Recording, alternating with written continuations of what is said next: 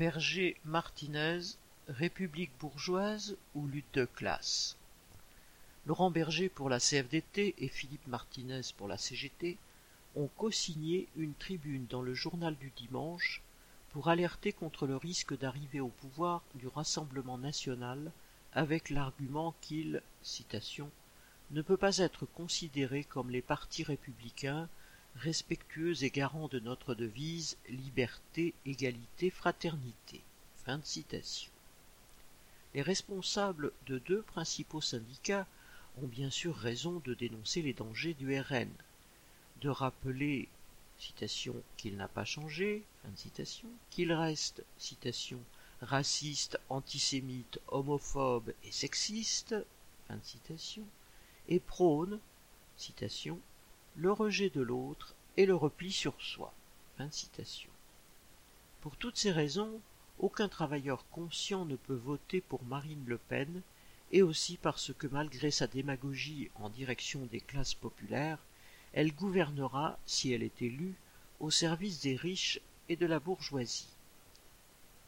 Mais en opposant le RN au parti républicain, entre guillemets, en les présentant comme les garants des droits fondamentaux, et des libertés démocratiques de la société civile organisée, les chefs syndicalistes trompent les travailleurs sur la vraie nature des politiciens traditionnels de la bourgeoisie dont Macron fait partie.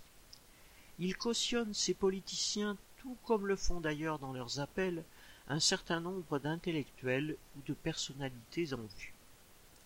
Dans l'état actuel de la situation économique, pour ne pas rajouter de l'instabilité politique en portant au pouvoir une nouvelle équipe non éprouvée, la bourgeoisie française choisit plutôt Macron. En écrivant qu'on peut, citation, confier les clés de notre démocratie, à tous les partis bourgeois sauf au RN, Berger et Martinez non seulement appellent de fait à voter Macron, mais ils lui apportent eux aussi leur caution et un soutien politique. En plus de se couper des travailleurs qui ont de bonnes raisons de haïr Macron, ils obscurcissent la conscience de tous les travailleurs. Il est vrai que l'arrivée de Le Pen au pouvoir pourrait encourager, y compris au sein de la police, de l'armée ou de la justice, les individus les plus réactionnaires hostiles aux syndicats, aux militants, aux progressistes et les plus racistes. Mais cette extrême droite institutionnelle sévit déjà sans que Macron ou son ministre de l'Intérieur s'en émeuvent. L'affaire Michel Zecler, ce producteur noir tabassé dans son studio, ou les multiples contrôles aux faciès de la police dans les quartiers populaires l'illustrent. Ce n'est pas Le Pen mais Macron qui a dispersé les gilets jaunes à coups de flashball avant que sa justice ne les condamne lourdement. Les lois sécuritaires déjà votées par les partis tout à fait républicains permettent à n'importe quel gouvernement de dissoudre quasiment n'importe quelle organisation ou association.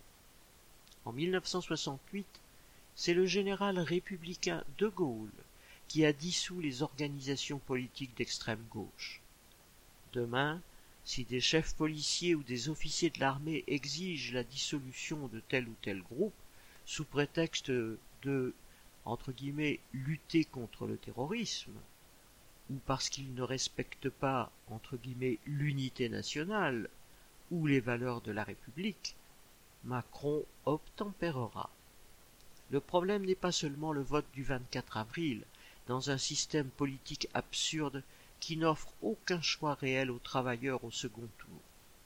Sommés d'opter pour la peste ou pour le choléra, que peuvent-ils bien faire? Le problème est surtout d'indiquer clairement quels sont leurs ennemis politiques. Or il n'y a pas à repeindre en rose l'appareil d'État et les institutions si républicaines soient-elles ce sont des instruments destinés à faciliter l'exploitation des travailleurs, à les dissuader de se révolter et à les réprimer le cas échéant. De la part de dirigeants ouvriers ou présumés tels, il devrait au moins être clair que les travailleurs ne peuvent compter sur aucun parti de gouvernement pour défendre leurs intérêts tant économiques que politiques. Xavier Lachaud.